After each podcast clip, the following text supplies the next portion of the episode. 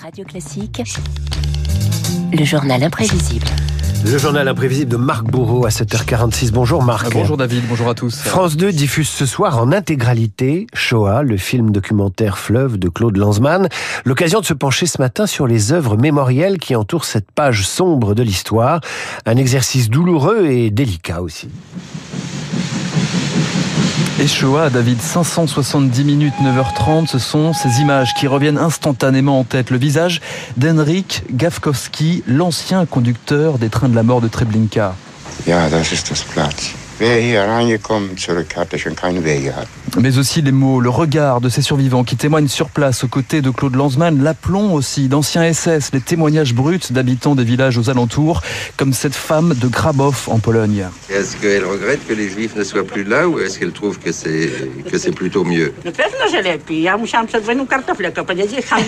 Avant la guerre, elle devait arracher des pommes de terre. Tandis que maintenant, elle a un commerce d'œufs et alors elle va beaucoup mieux. Elle est bien maintenant. Shoah, une œuvre mémorielle magistrale, 7 ans de tournage, 5 ans de montage pour ouvrir les yeux sur les atrocités de la solution finale. Ça n'est pas une histoire dans laquelle des gens cravatés euh, derrière leur bureau racontent des souvenirs.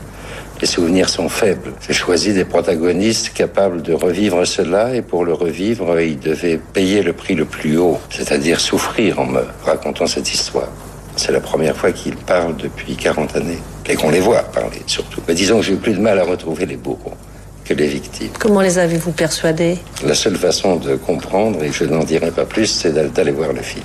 Même une route où passent des voitures, des paysans, des couples, même un village pour vacances, avec une foire et un clocher peuvent conduire tout simplement à un camp de concentration. Avant Shoah, un autre documentaire avait marqué les esprits, David, hein, vous l'avez reconnu, Nuit et brouillard, 35 minutes sur l'enfer concentrationnaire, mise en image par Alain René, écrit par Jean Quérol et lu par Michel Bouquet. Nuit et brouillard, un choc pour le réalisateur, dix ans à peine après la fin de la guerre.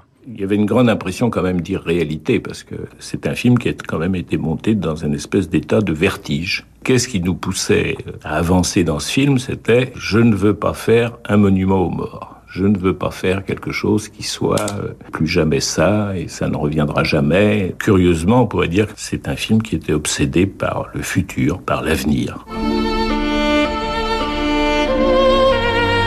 Parler aux générations futures, c'est aussi l'objectif de la liste de Schindler de Steven Spielberg. 3h15 en noir et blanc, filmé sous forme de documentaire, inspiré de la vraie vie d'Oskar Schindler, cet industriel allemand, membre du parti nazi qui se transforme en sauveur de quelques 1200 juifs. Je ne pensais pas, avec l'histoire que l'on allait raconter, que le public tolérerait la quantité de violence dont un être humain est capable contre d'autres êtres humains. Je ne pensais pas que le public se permettrait de revivre une reconstitution cinématographique de l'histoire d'Oscar Schindler. J'ai été très surpris. The Oscar goes to, this is a big surprise, Steven Spielberg for Schindler's List. 7 Oscars en 94 pour la liste de Schindler et Steven Spielberg. La liste de Schindler, un succès au box-office américain. En France, il rassemble 2 millions et demi de spectateurs. C'est un, un véritable chef-d'œuvre. Je suis désolé, je trouve pas les mots. Il n'y a pas de mots. Les cinq dernières minutes sont aussi éprouvantes que le reste du film, dans la mesure où l'on voit tous ses descendants et tous les personnages qui ont contribué au film apparaître euh, dans le défilé du film. Succès commercial, mais controverse aussi chez les critiques cinéma. Souvenez-vous de Michel Pollack à l'époque, qui faisait part de son profond malaise. Je n'ai pas vu le film et je me refuse à le voir. C'est l'obscénité du projet que je trouve scandaleuse. Auschwitz est un lieu d'horreur sacrée et que Monsieur Spielberg ait demandé l'autorisation d'aller tourner un film, déjà pour moi ça le condamne. Le cinéma est arrivé à un stade où personnellement je suis arrivé à faire des fictions euh, comiques, des comédies. Pourquoi? Parce que je crois qu'on est figé dans un style naturaliste qui est absolument insupportable. Il y aurait des Fra Angelico, il y aurait des Giotto aujourd'hui pour traiter des problèmes aussi graves. Alors je me dis oui, là il faudrait. Grand Prix goes to La Vita Bella, Roberto Benigni. Pollack qui s'est trompé. Qui s'est trompé. L'histoire lui a donné tort, l'histoire du film lui a donné tort. Voilà, c'est ça. Et ce sera une comédie, justement, dont parlait Michel Pollack. Une comédie qui sera sacrée en 98, Grand Prix du jury pour le réalisateur italien Roberto Benigni et son film La vie est belle. Mesdames et messieurs, mon cœur est, est, est époustouflant de Et j'ai pas les mots pour vous donner tout mon amour.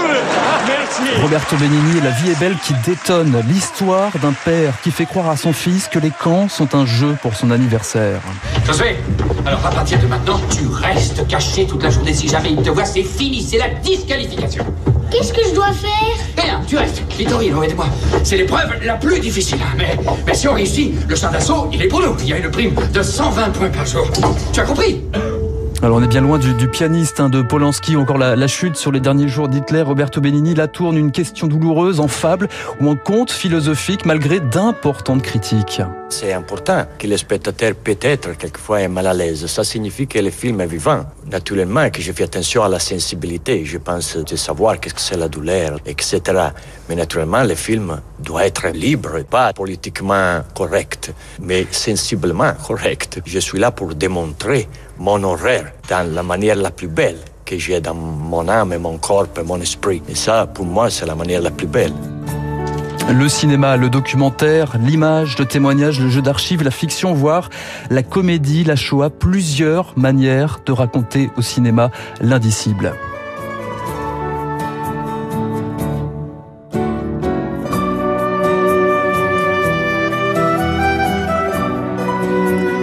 Le journal imprévisible de Marc Bourreau qui peut tout raconter avec des archives sonores. Merci Marc. On retrouve le journal imprévisible sur l'application Radio Classique et sur radioclassique.fr. Et puis Shoah de Claude Lanzmann, c'est ce soir sur France 2 à partir de 21h. Tout de suite le décryptage de David Barou. La publicité arrive sur Amazon, y compris sur Amazon Prime.